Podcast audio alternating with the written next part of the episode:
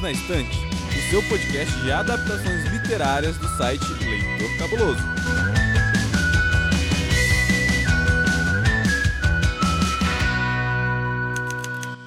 Sabia que tem livro? Tem livro, tem livros e tem agora filme também. E hoje nós vamos falar de um filme recém-estreado na Netflix. E para me ajudar a falar desse filme, eu estou aqui com a minha queridíssima Bruna. Seja bem-vinda, Bruna, de novo.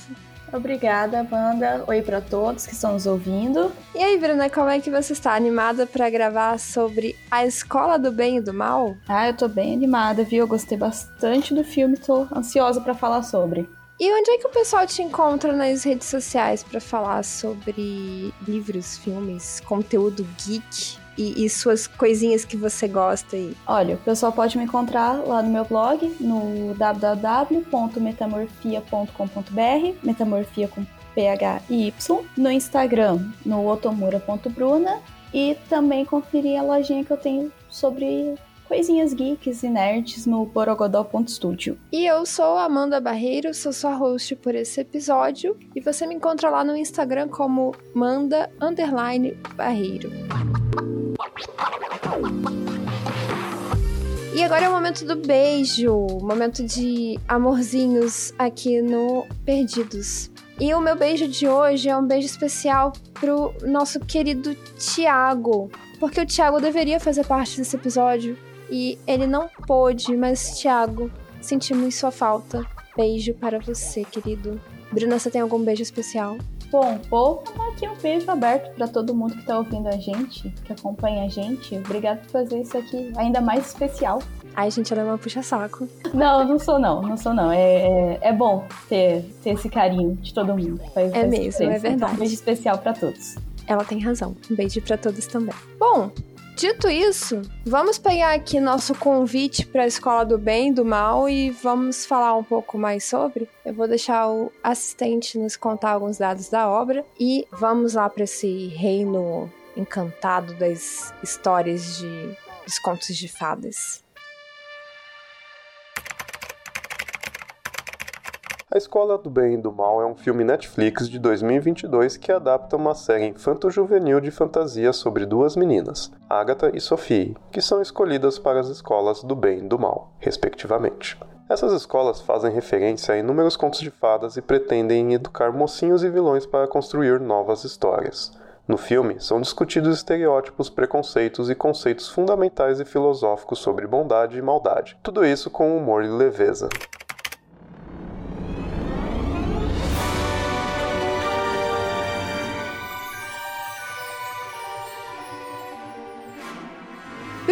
Eu vou te lançar um desafio aqui hoje. Hum. Eu queria que você contasse para o nosso ouvinte do que, que fala a Escola do Bem e do Mal, como se fosse uma história de terror. Como se fosse uma história de terror. Bom, nós temos duas amigas, certo? A Sophie e a Agatha. E elas vivem no mundo onde possuem seres mágicos, magia, contos de fada. Mas nem tudo sempre é como a gente quer. E, bom, nossos desejos mais íntimos nos levam a fazer coisas que nem sempre queremos ou a nos testar. Até onde que nós iríamos pelos nossos desejos, o que arriscaríamos, o limite do bem e do mal e o que, que você está disposto a sacrificar para isso. Basicamente, o desenrolar da história é em torno das duas e se tratando sobre essas escolhas e desafios que elas vão passar, rodeado de um ambiente mágico, sabe, com criaturas encantadas e muito poder. Então esse ambiente talvez maléfico vai acabar trazendo surpresas para o nosso ouvinte que ainda não assistiu o filme, né? Surpresas, consequências, efeitos especiais, bastante coisa assim.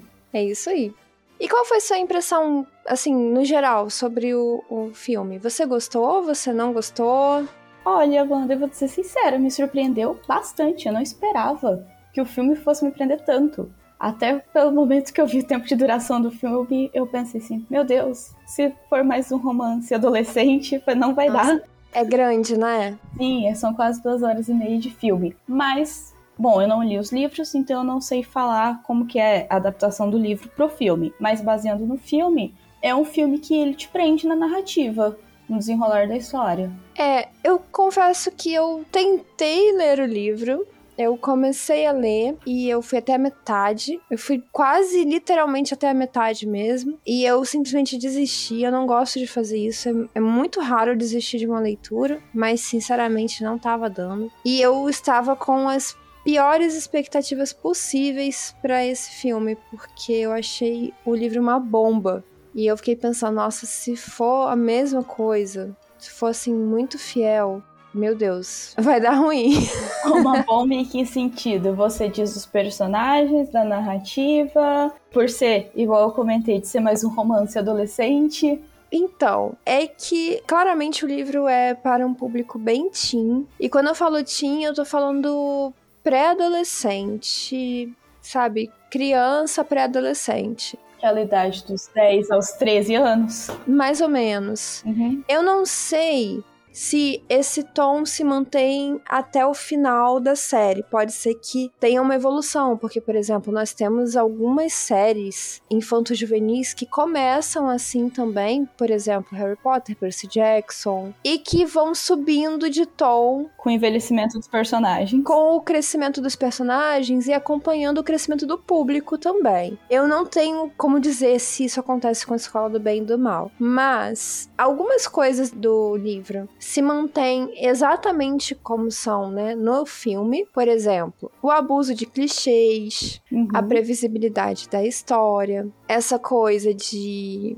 ah, e o bem vence o mal, sabe? Esse tipo de conceito tá lá no livro também. De cara você já sabe assim, ah, isso aqui eu acho que vai acontecer daqui a pouco. E realmente acontece. Ah, e tal fulaninho, eu acho que na verdade é sei lá, outra coisa. E realmente acontece. Dá para você enxergar, sabe, o final antes de você chegar no, na metade da história. Meu medo era quando vi a imagem de divulgação do filme, do jeito que eles editaram a imagem, eu falei assim: meu Deus, vai ser mais um filme, tipo o filme da Disney, sabe? Uhum aquela coisa cheia de glitter.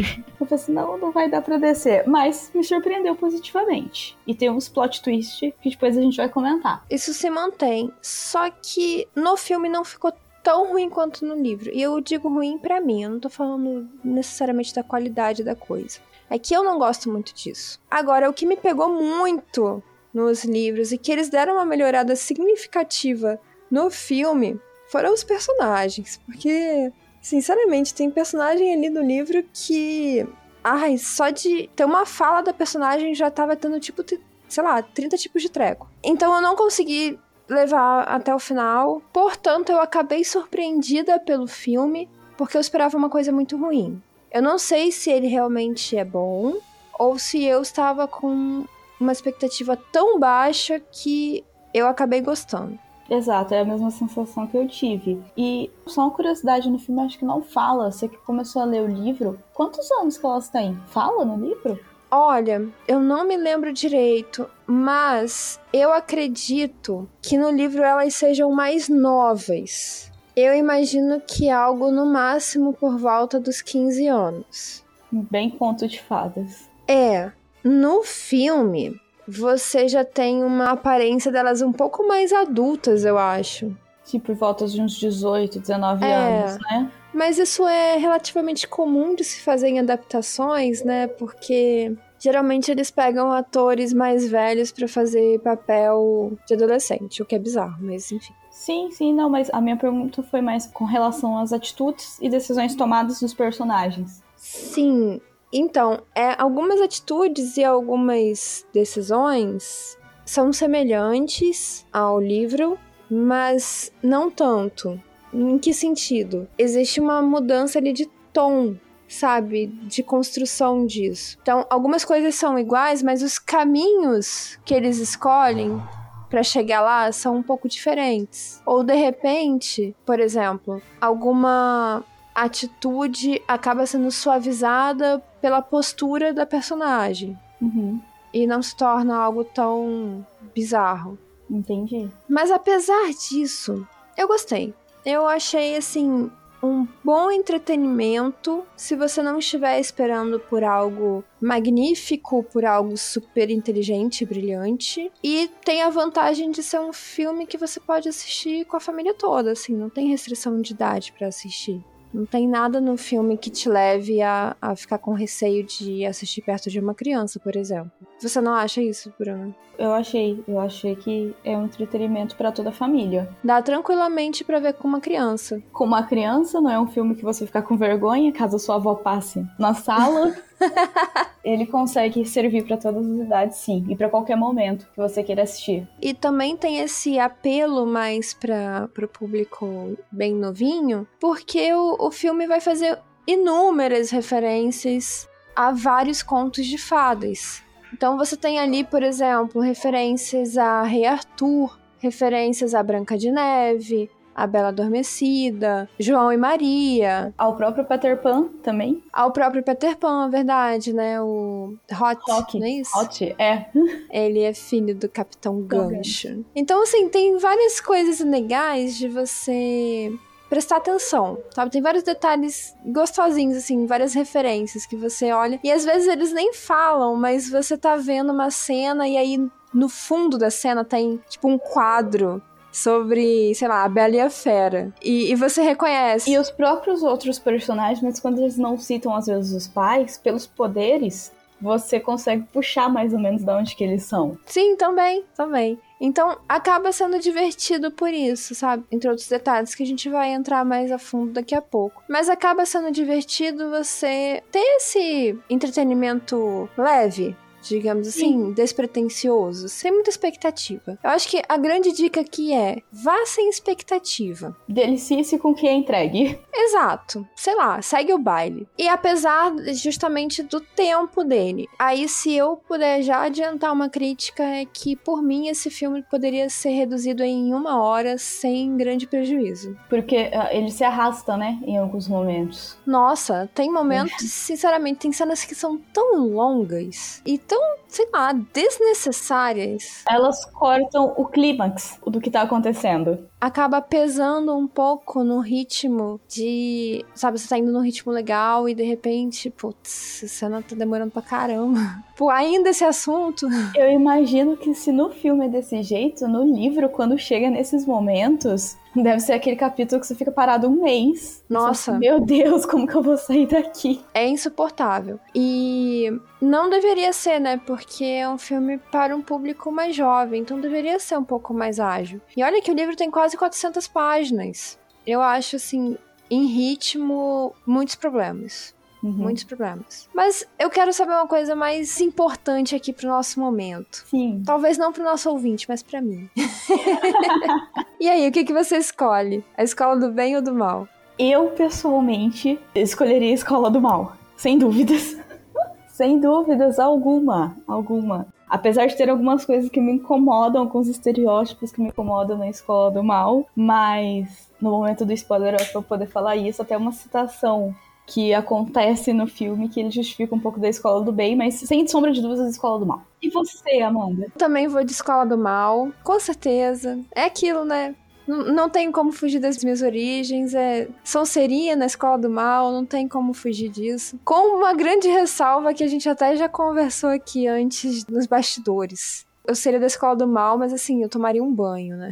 Ah, sim. É, mas é isso, é isso que eu falei. Assim, eu não entendo porque é, é o estereótipo. O mal sempre tem que ser sujo. Sim. Feio, fedido, usar Justamente. aquela coisa farrapilha, não, não, não dá. Justamente, assim, eu seria da escola do mal, contanto que eu pudesse levar ali um sabonetinho, um shampoo, um perfuminho. Uma escova de dente, né?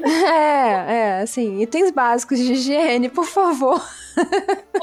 É, e nesse momento, metade dos seus ouvintes vão cancelar a gente por isso. Vai falar assim, ah lá, ó, só, só gosta do mal, nunca gosta do bem. É, nossa, meus alunos ouvindo isso vão dizer que eu sou a, a bruxa. Enfim, enfim. eu vou liberar os spoilers porque eu tô me coçando aqui para falar algumas coisas. Então eu vou chamar o assistente e a gente já volta no bloco com spoilers.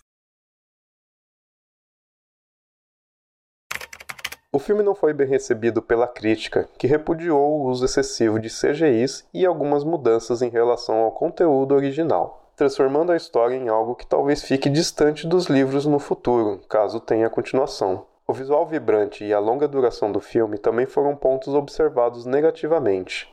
No entanto, o público em geral pareceu responder bem ao filme, considerando-o divertido e acessível para curtir sem restrições de idade.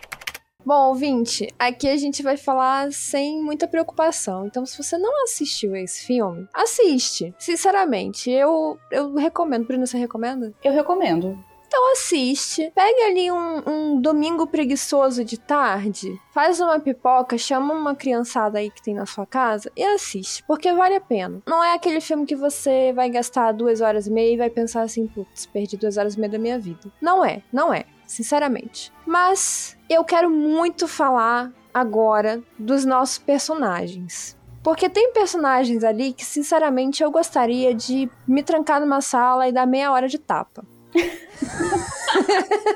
E eu tenho personagens que eu gostaria de ter tido uma atenção maior, particularmente. Interessante. Então, vamos começar pela atenção maior. Depois eu bato. Ok. Fala pra mim. Sem ser os protagonistas? Sem ser os protagonistas, o é. que, que ah. você acha? Eu queria uma atenção maior no Hot. Eu, eu não consigo pronunciar o nome dele certo. Ah, vamos o, chamar de Hot, é isso. É, o filho do Capitão Gancho. Eu acho que é um personagem que poderia ter sido um pouco mais explorado pelo sentimento que ele mostrou desenvolver. Eu acho que ia ser uma sacada bacana. E. Gente, deixa eu lembrar o nome da bonita que é filha da bruxa má. É a Dot? A Esther. Hester, isso. Porque aquele poder dela da tatuagem de dragão Nossa, magnífico, saindo, né? Eu olhei aquilo e falei assim, eu quero. Nossa, você ia ter mais de 30 tatuagens pra ter poder. Você ia ser muito overpower. É, ter umas meio inútil, mas tudo bem. mas a Dot que você comentou, se eu não me engano, a referência que ela faz, ela é filha da bruxa do João e Maria, né? A bruxa dos doces. É a do João e Maria ou é a da Branca de Neve? Eu achei que fosse da Branca de Neve. Não, eu acho que ela é dos doces, porque o poder especial dela é transformar as coisas em chocolate. É, eu acho que você tá certa. Eu acho que é.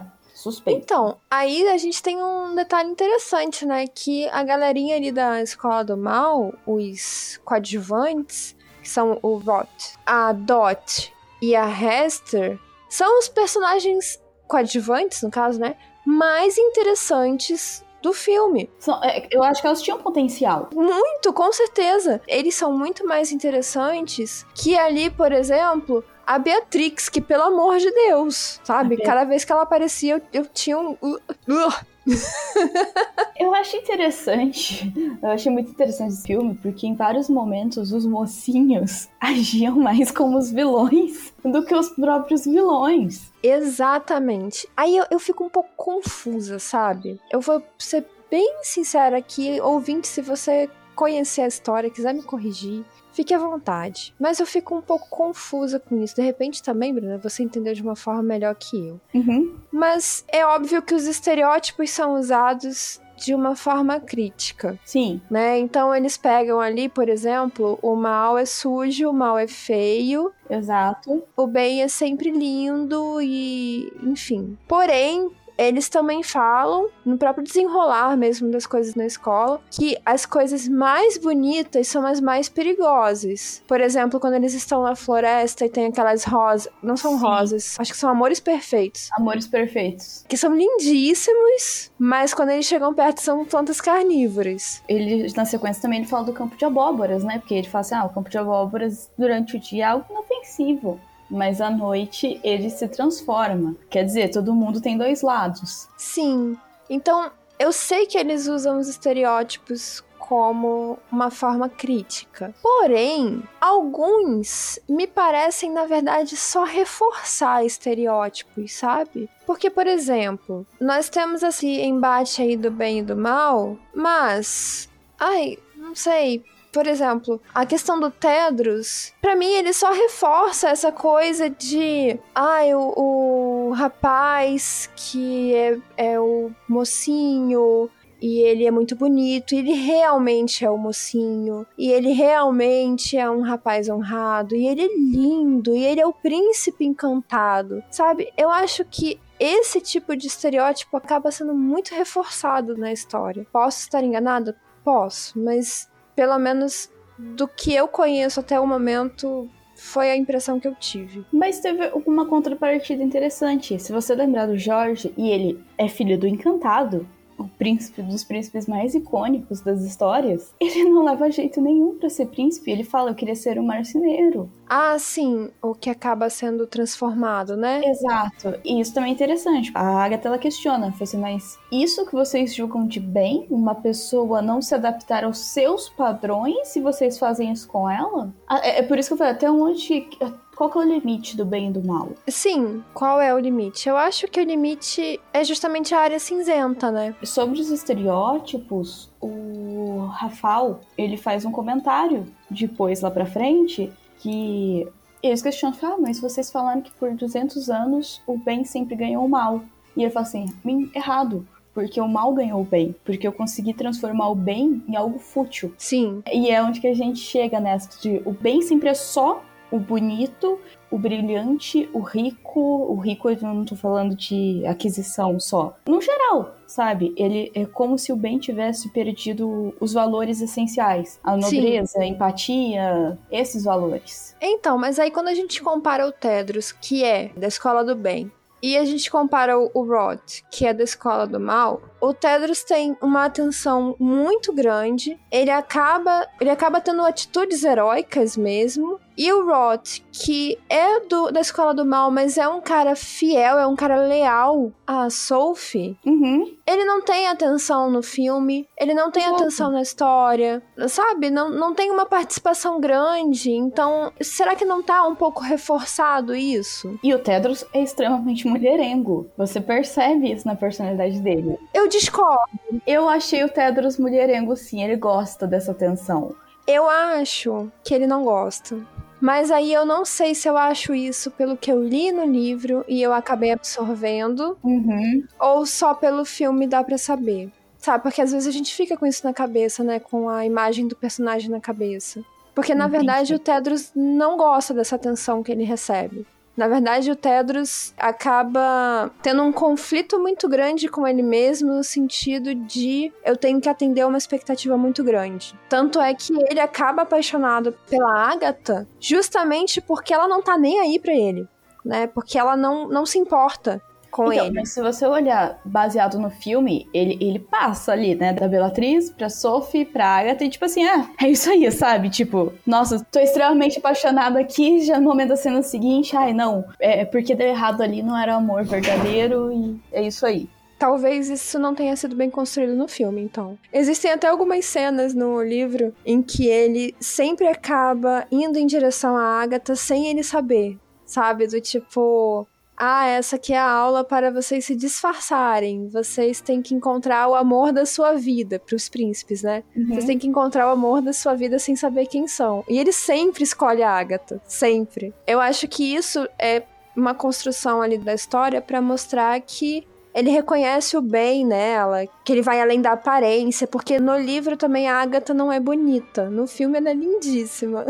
Sim, ela, ela é maravilhosa. No livro ela é feinha, assim, ela é descrita como uma menina feinha. Mas eu fico um pouco preocupada que esse tipo de discurso seja. Como posso falar? Seja reforçado, seja mais valorizado, do tipo. Ah, os personagens que eram do bem realmente aqui, olha, são melhores, eles são mais bonitos, e é isso mesmo. Mas, por exemplo, uma coisa que me incomoda muito, igual você falou nas coisas que a gente tava comentando nos bastidores, por que que no bem sempre tem que ser a mocinha salva pelo príncipe? E não pode ser só o príncipe heróico independente e a princesa heróica independente. Sempre tem que ter essa coexistência. E por que que sempre tem que ter um triângulo amoroso, hein? É, é um drama, né?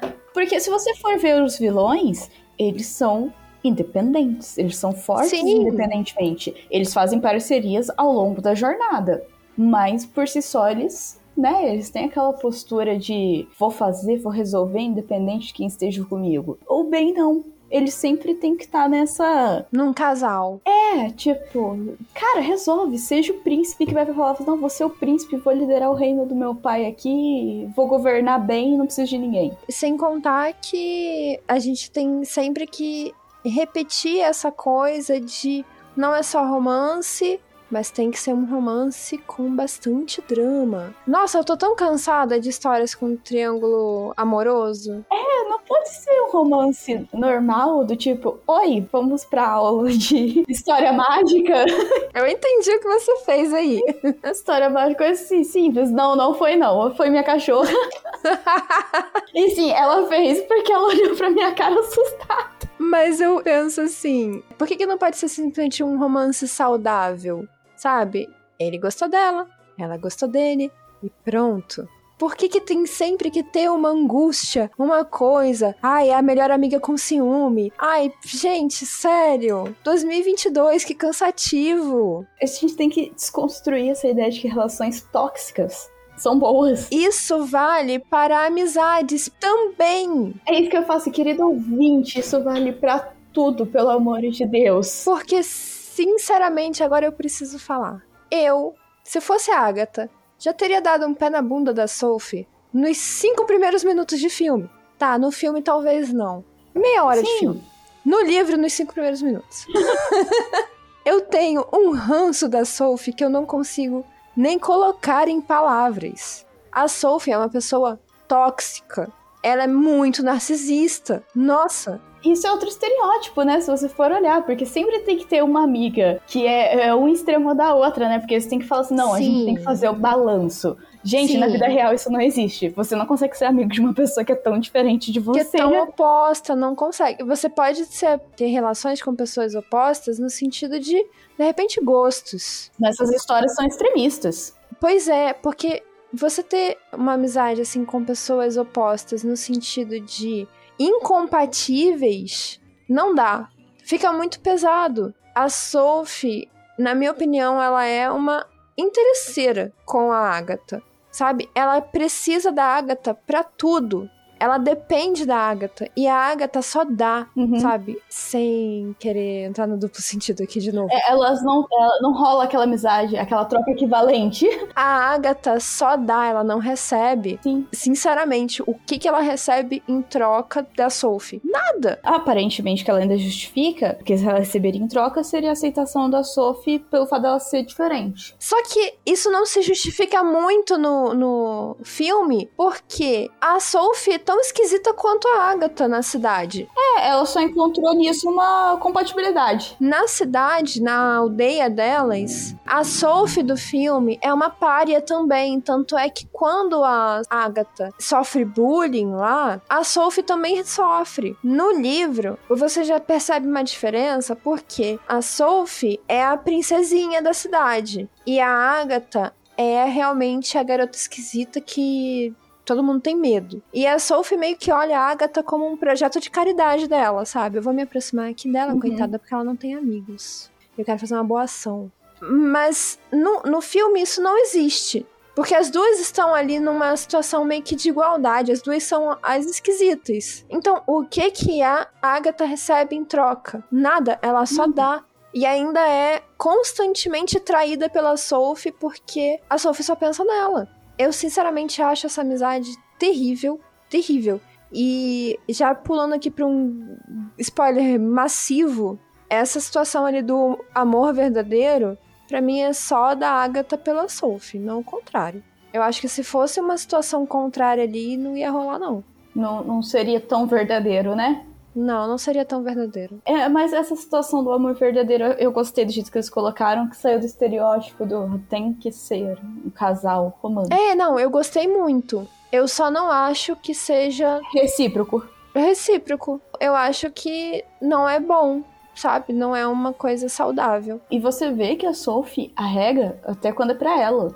Na, naquele momento da floresta, ela, já que ela queria tanto o beijo do amor verdadeiro dela, ela regou em ajudar o maluco. Sim, Então, assim, nem pra ela, ela tem essa. porque ela Essa é covarde, porque ela é incapaz de querer Sim. ajudar outra pessoa, mesmo que seja supostamente o amor dela. É porque, na verdade, assim, tô batendo aqui sem dó na Sophie, né? Mas, na verdade, eu não acho que ela ame o Tedros. Eu acho que ela olhou assim, ah, esse é o cara mais popular, o cara mais gatinho da escola. Ama o status dele. É, exato. Ela quer ser a rainha ocupar o lugar da Guinevere quando o Tedros acabar ascendendo a rei, né? Então eu acho que ela ama a situação, ela não ama o Tedros. Eu acho que a Sophie lembra muito a Rainha Má, né? Espelho, espelho meu, existe alguém mais bela do que eu, né? Sabe, aquele narcisismo, né? É, concordo, concordo. Ela nasceu pra ser vilã, cara. Só que ela é uma vilã muito clichê. Não, a única coisa que eu gostei dela antes dela terminar de acender nos poderes dela, é que ela fez todo mundo tomar banho, trocar de roupa, pentear cabelo. Eu, pra mim foi o momento auge dela na escola foi esse. Tipo assim, gente, vamos, ó. Porque ela fala assim: você pode ser mal e ser belo também. Então eu, tipo assim, gente, por favor, banho. eu acho que se a gente tem um momento para redimir a Sophie aqui, é esse. É, não, não tem, não tem como, gente. É quem gostou da Sophie, não, não detestem a gente, mas ela é uma personagem difícil. Nossa, não, ela é, ela é insuportável mesmo. É, enfim, mas já adiantando aqui uma coisa que me incomodou, além disso, né, da, da personagem, enfim, além dessas críticas aí que nós já fizemos, é que, nossa, eu tive vontade de, sei lá, morrer de vergonha alheia no momento High School Musical da Sophie entrando ao som do remix de Toxic. Era muito Meninas Malvadas.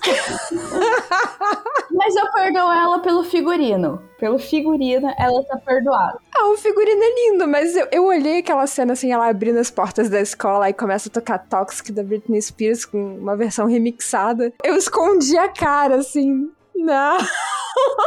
elas se juntam com o trio e elas fazem, né? Tipo assim, bem meninas malvadas mesmo, né? Nossa, tipo assim, é muito meninas malvadas. Eu sou dominante aqui, ó. Regina George. Só faltou o livro do Arraso ali, porque olha. Sim, sim. Sabe, nossa, é, é umas coisas muito clichê, muito clichê e é muito adolescente mesmo. Dá pra você dar umas risadas com isso? Dá. Se você encarar com leveza, dá. Mas que eu morri de vergonha, eu morri. é, foi o que eu falei. Você viu o filme disposto a aceitar o que ele está te entregando. Exatamente. Mas nessas partes, eu gostei muito da aplicação de CG que eles colocaram no filme. Isso é uma crítica que eu vi, que muitos críticos colocaram isso como problema pro filme. Mas eu gostei bastante, eu achei que deu um chance no filme, vamos dizer. Sei lá, eu acho que eu tenho opiniões conflituosas em relação a isso, porque por um lado, não teria como não ter CG, porque, bom, estamos falando de um ambiente completamente fantasioso e em que coisas explodem do nada e magias são predominantes ali naquele ambiente. Você tem contos de fadas, você tem uma criatura que voa, você tem lobos que são pessoas, enfim. Mas eu achei que houve um abuso de CGI sim, em alguns momentos. Uhum. E aí é o que eu falo. Esse filme poderia ter tido cortes para ficar um pouco mais clean. E isso inclui CGs também, sabe? Eu acho que se tivessem, sei lá, não pesado tanto a mão, teria sido melhor. Mas por outro lado, acho que não teria como não ter. Os lobos eu achei muito feios, por sinal. Olha, ainda são melhores do que os lobisomens de uma outra série adolescente, que eu não vou citar. É, é. Eu preciso concordar. Eles se parecem lobos. Eles se parecem lobos, né? Só acho que são mais próximos de lobisomens também. Eu preciso concordar. Eu acho que agora a gente tem que fazer um comentário sobre os professores. Vamos falar sobre os professores, que aliás são dois nomes de muito peso ali no filme, né? Porque o restante do elenco eu particularmente não conhecia. Sim. Mas as professoras, as duas professoras do bem e a do mal, são famosas. Fala aí pra é, gente. E também o diretor, né? Que ali quem fez o diretor. Ah, também. o diretor também, com certeza. Com ah, certeza. talvez seja por causa disso, né? Escola do bem e do mal, pílula azul e pílula vermelha, né? Ah, Olha só. a gente não havia pensado nisso. Eu não tinha pensado nisso. É, e, e, se você olhar a referência da cor das roupas deles mais novos, né? Vermelho e azul. Não, é verdade. Nossa, eu não tinha. Nossa, olha, easter egg, ó. Pum. A cabeça explodindo agora. É, a cabeça explodindo agora. É. Precisamos parar a gravação por aqui porque nossa cabeça explodiu. Então, na verdade, são três nomes ali de peso, né, que a gente tem. Verdade, verdade. Lawrence Fishburne, é isso? Isso. A diva linda, maravilhosa da Charlize Theron e a Kerry Washington. Kerry Washington. E aí, o que, que você achou delas? Olha, eu não consigo defender a Carrie por causa do personagem que ela fez. Mas eu acho que ela entregou o personagem muito bem. É porque a personagem que ela fez ali incomoda. A professora Dove, é. ela é muito alienada, tadinha. Ela, tipo assim, cara, ela vive no mundo ali que. É, ela é, é. tipo a corda, Alice. Sabe? Já tipo, deu. Mas aí eu gosto muito da citação da outra professora de beleza. Quando ela falou assim, mas antes eu era professora de história.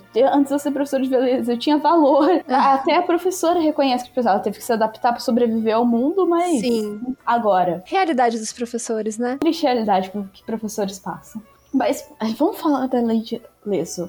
Charlize Theron. Gente. É, eu sei que você tá louca pra falar dela, fale. Eu tô. É, eu gosto de vilões. Eu acho que todo mundo que me ouviu, em todas as participações que eu fiz aqui, assim, percebeu isso. Ela é diva, ela é fina, ela é maravilhosa, sabe? Ela é uma vilã. Eu não sei dizer o que, que eu acho dessa mulher. Elegante. Elegante, ela é elegante. empoderada, fina, com presença, sabe? É, eu acho que é isso, gente. Pronto, não, não posso falar mais. Só vai, eu vou começar a babar aqui. Porque a mulher, a mulher é perfeita. Não que a Carrie não seja perfeita. Eu também acho ela como atriz, uma atriz linda, maravilhosa também, sabe? Mas nesse papel, não, não, não dá, não vou defendê-la, não dá. Nesse papel, ela tá fazendo o papel da ingênua, né? A, a boazinha, realmente ingênua. Ela acha que todo mundo é fofo e tudo é lindo e sei lá, o sol brilha e os passarinhos cantam e por aí vai. Acho que é por isso que a gente gosta mais, eu gosto mais da Lady Less também. Porque ela tem essa energia mais sombria, né? Mais caótica. Eu acho ela mais interessante também. Mas eu acho que ela sofre. Eu acho que ela mostrou que ela foi uma personagem sofrida. Até quando se fala sobre o amor dela. Uhum porque ela se entregou. É o mesmo caso que eu acho que a gente entra no Holt. É, ela se entregou, ela foi fiel aos planos do, Ra do Rafal, sabe? Ela estava ali disposta, ela fez tudo durante aquele tempo e simplesmente ela foi descartada. Mas ela entregou um amor verdadeiro, ela entregou uma fidelidade, sabe? Mostrando novamente que o mal também pode amar. Exatamente, mas aí você até onde que ela era má? Que é uma desconstrução do clichê do filme, né? Exatamente, sabe? Eu, eu, acho que ela foi uma personagem também que poderia ter sido bem mais aproveitada. É, eu gostaria de ver mais sobre a Lady Lasso, sim. Até sobre a professora Dove também. Eu acho que os professores poderiam ter tido um pouquinho mais de destaque. Mas eu entendo porque não tiveram, porque não é sobre eles, né? Sim. Mas seria interessante sim ver. E o diretor também, né? É, eu acho que eles cortaram o tempo de cena dele porque ele era um ator caro. Vamos economizar aqui. Bom, a gente tá gastando aqui em efeitos especiais, ó, em três atores caros. Se a gente ficar pagando você, não dá, né? Porque a gente sabe que atores masculinos sempre recebem mais, né? Então, vamos, vamos cortar. E o que você achou do, da atuação dos outros atores? Eu acho que todo mundo entregou o que tinha que entregar dentro dos seus personagens. Uhum. Por que eu falei? Como, como eu não li o livro, eu não sei muito bem o desenvolvimento de cada um, igual você tem essa percepção melhor. Então, assim, dentro do filme, eu acho que eles entregaram bem. As emoções, as expressões, sabe? Sim, a atuação foi boa. É, eu não acho nada surpreendente entre o elenco mais jovem ali, né? Que são as duas meninas e o Tedros. Uhum. Achei ok. Nada também horroroso ok. É isso que eu falo, não foi decepcionante. Não, não foi, não foi. Foi bom. É, ok. Né? Foi ok. Ei, você quer encontrar um mundo secreto de adaptações literárias? Sim, mas onde? Perdidos na Estante. Eu quero encaminhar aqui para o encerramento, mas eu quero discutir o seguinte com você antes. A mensagem que eles queriam trazer, que eles querem trazer, funciona? Olha, eu não sei se a mensagem que você entendeu é a mesma que eu entendi. Então vamos discutir isso. Eu vi muito isso da desconstrução. Tá? Eu gosto muito de uma citação que a Agatha fez sobre mais ou menos ninguém é inteiramente mal e ninguém é inteiramente bom, porque nós somos humanos. Uhum. Então, isso também pesa, porque a gente acabou de comentar dos sentimentos ali da Lei de Lesso, né? Que ela não é totalmente ruim. Para mim também passou a mensagem de que nem sempre o amor romântico é o amor real que você deve procurar na sua vida, que talvez também não seja o momento que elas estejam vivendo ali. E no caso delas, ali a história se pautou muito no amor da amizade delas. Eu acho que essa mensagem de desconstrução foi bem pesada no filme, se você souber vê-la.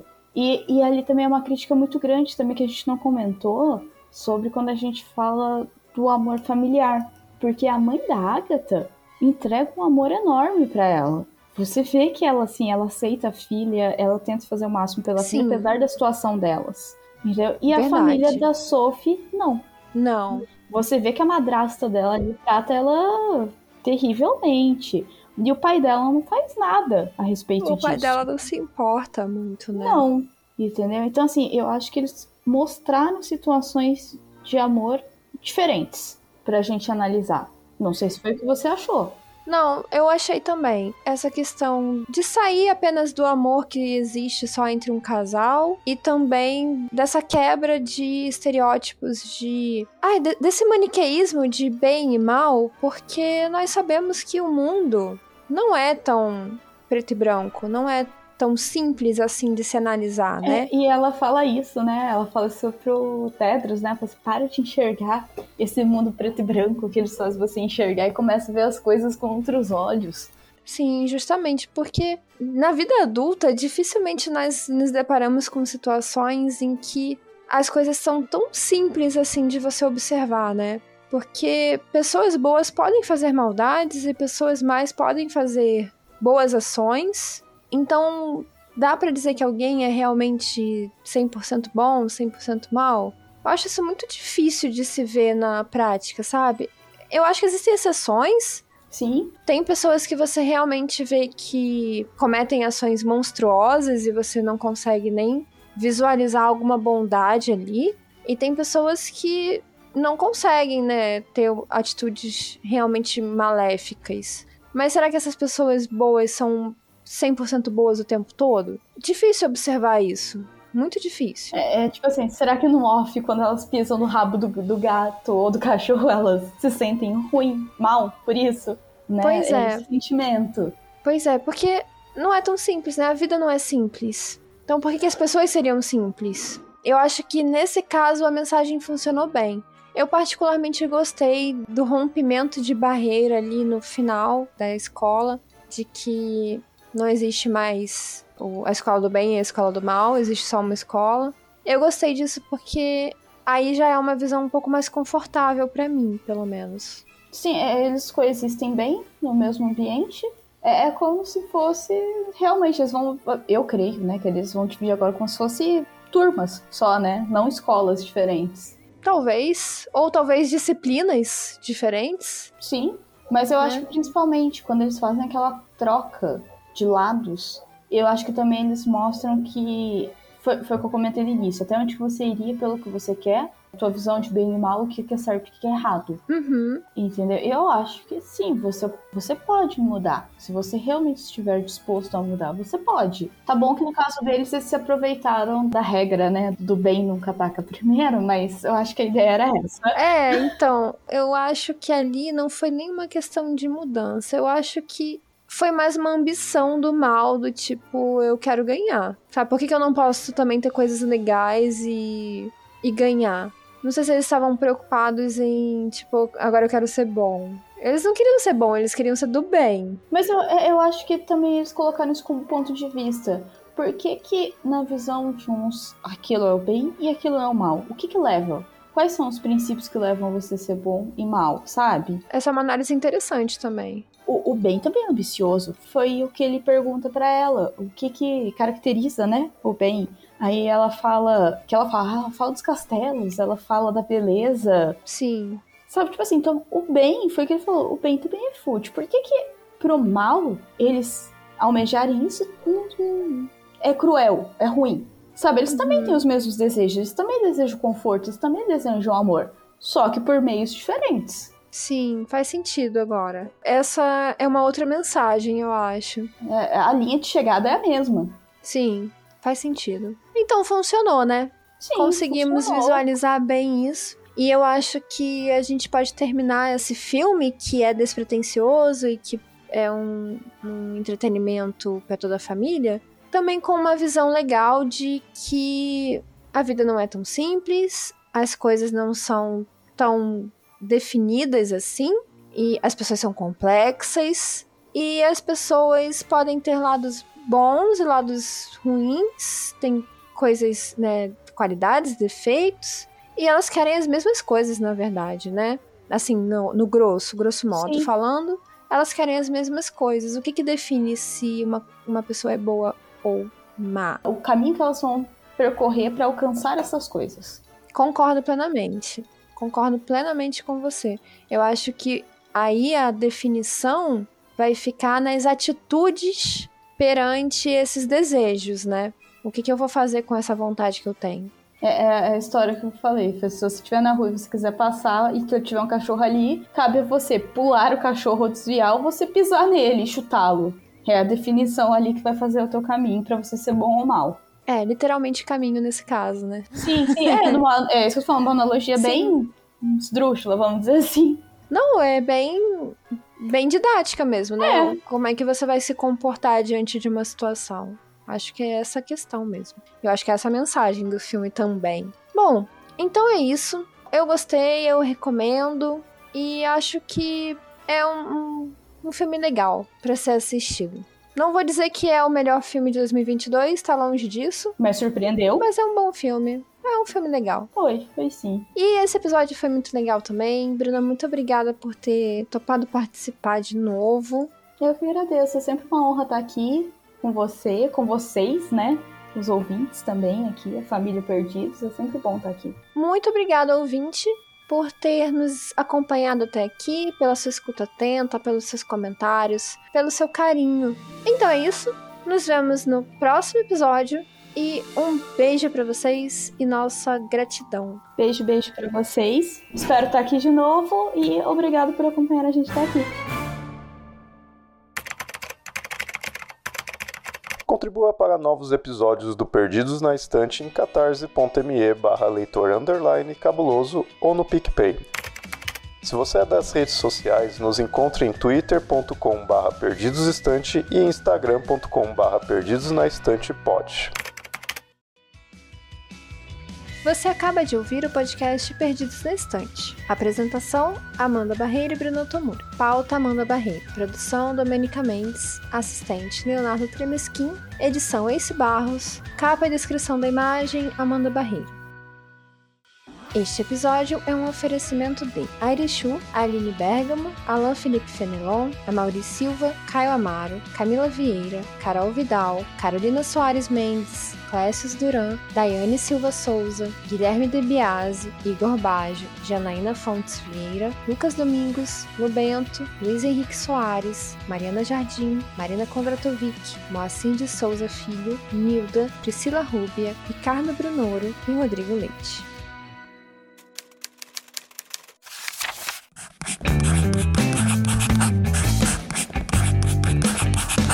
Esse podcast faz parte do site Leitor Cabuloso. Conheça nossos conteúdos em www.leitorcabuloso.com.br.